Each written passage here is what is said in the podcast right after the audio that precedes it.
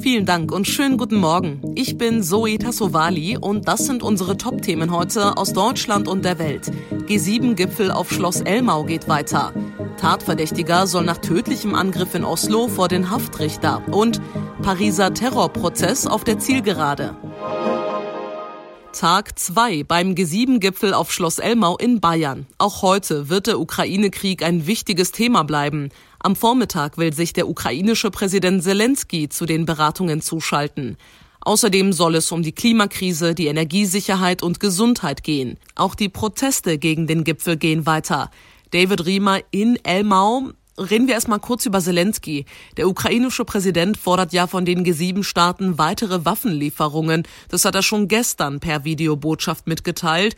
Ja, und heute will er den G7-Teilnehmern ins Gewissen reden. Was konkret ist da denn von ihm zu erwarten? Die Ukraine wird ja weiter von Russland angegriffen. Das Land ist im Moment in einer sehr, sehr schwierigen Situation. Deshalb wird Zelensky sicherlich alles versuchen, die Staats- und Regierungschefs davon zu überzeugen, dass noch viel mehr Waffen in die Ukraine geliefert werden. Seit drei Wochen wurde die Hauptstadt Kiew erstmals wieder von russischen Raketen beschossen. Außerdem ist es Putins Truppen gelungen, nach wochenlangem Kampf eine weitere Großstadt im Osten der Ukraine unter Kontrolle zu bringen. Zelensky will all das zurückerobern, das klappt allerdings nur mit noch größerer Unterstützung des Westens, ist er sich sicher. Und werden die G7-Staaten den Wunsch Zelenskys erfüllen? Dass hier auf Schloss Elmau neue Waffenlieferungen beschlossen werden, gilt eigentlich als sehr unwahrscheinlich. Stattdessen wollen die Staats- und Regierungschefs Russlands Präsident Putin noch weiter unter Druck setzen, unter anderem mit einem Importverbot für russisches Gold. Das ist ein Wunsch von US-Präsident Biden. Am meisten exportiert Russland Öl in andere Länder und schon an zweiter Stelle steht Gold.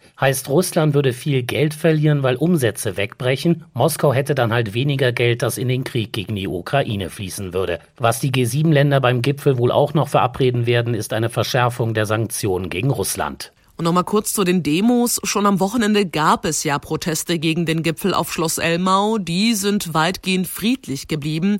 Heute, an Tag zwei der Beratungen, was ist da geplant an Demos? Ja, am Vormittag ist ein Sternmarsch zum Schloss Elmau geplant. Das heißt, Demonstranten wollen über mehrere Routen an das Luxushotel rankommen. Das Schloss ist aber so gut abgeriegelt, als Normalsterblicher kommt man da so gut wie überhaupt nicht ran. Insgesamt sind hier in der Region 18.000 Polizisten im Einsatz. Es sollen aber zumindest einige wenige Demonstranten in die Nähe der Staats- und Regierungschefs gelassen werden. Stand jetzt will die Polizei maximal 50 Personen zumindest in Sichtweite des Schlosses bringen, damit die eine Kundgebung abhalten können. Klar, die müssen vorher natürlich ordentlich gecheckt werden. Viele haben schon gesagt, das machen wir nicht mit. Das hat mit einer Demonstration nichts mehr zu tun.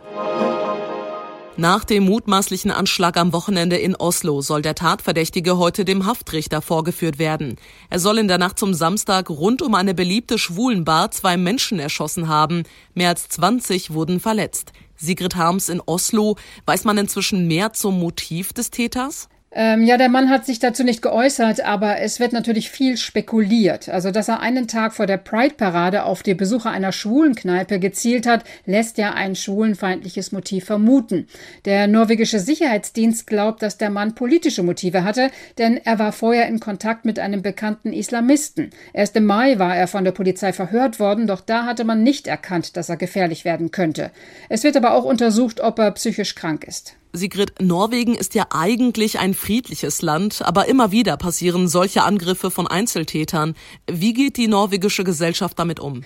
Ja, das ist wirklich furchtbar und viele in Oslo sind darüber sehr verzweifelt. In der Rosenkranzgarte, wo alles passierte, waren viele auch gestern noch in Tränen aufgelöst. Sie sind geschockt, dass ein Angriff auf Lesben und Schwule in einer so liberalen und modernen Gesellschaft überhaupt möglich ist.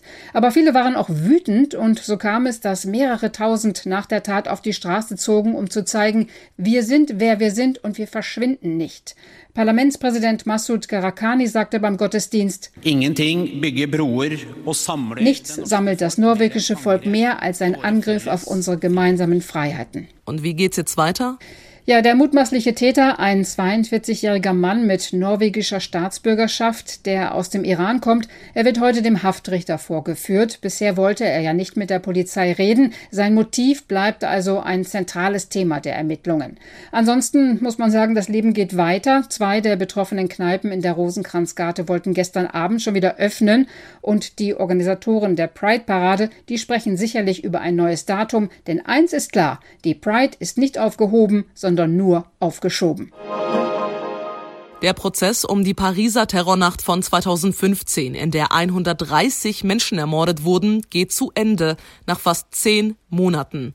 Am Mittwoch sollen die Urteile fallen. Heute haben die Angeklagten, darunter auch der einzige Überlebende des Terrorkommandos, noch einmal die Möglichkeit, sich selbst zu äußern. Zu Beginn des Prozesses hatten Überlebende erzählt, was in der Terrornacht geschah, wie Menschen im Konzertsaal Bataclan auf den Terrassen der Cafés vor dem Fußballstadion ermordet wurden. Viele hatten wohl auch gehofft, bei den Angeklagten Zeichen von Reue zu sehen, doch das passierte bislang fast nie. Die Staatsanwaltschaft hat lange Haftstrafen gefordert, lebenslang für den Hauptangeklagten Salah Abdeslam, der als Mitglied des Terrorkommandos in Paris war. Er und die anderen Angeklagten haben heute das letzte Wort vor den Urteilen am Mittwoch. Dorther fing beinahe Paris. Der Flug wird gestrichen, der Koffer verschwindet, das Hotel ist eine reine Katastrophe und der Mietwagen gibt den Geist auf. Im Sommerurlaub kann einiges schiefgehen und deshalb wollen wir heute in unserem Tipp des Tages darüber sprechen, welche Rechte wir eigentlich dabei haben und wie wir uns verhalten sollten. Carolina Voital vom Europäischen Verbraucherzentrum Deutschland. Welche Rechte habe ich, wenn mein Flug ausfällt? Bei einer Stornierung ähm, können Sie wählen, ob Sie die Erstattung des Flugpreises möchten, äh, natürlich vollumfänglich, oder aber einen Ersatzflug, also sprich alternativ zu Ihrem Ziel transportiert werden möchten. Was wäre denn sinnvoller? Die Erstattung kann tatsächlich lukrativ sein, wenn äh, tagesaktuell die Flüge vielleicht sogar im Preis gesunken sind. Ähm, wir sehen aber auch, der Markt ist im Moment sehr eng. Es gibt sehr viel weniger Flugverbindungen als vor Corona. Deshalb ähm, wird in der Regel für den Verbraucher aktuell attraktiv sein, umgebucht zu werden. Wann muss die Airline denn nicht zahlen? Nicht zahlen muss die Airline, wenn sogenannte außergewöhnliche Umstände vorliegen.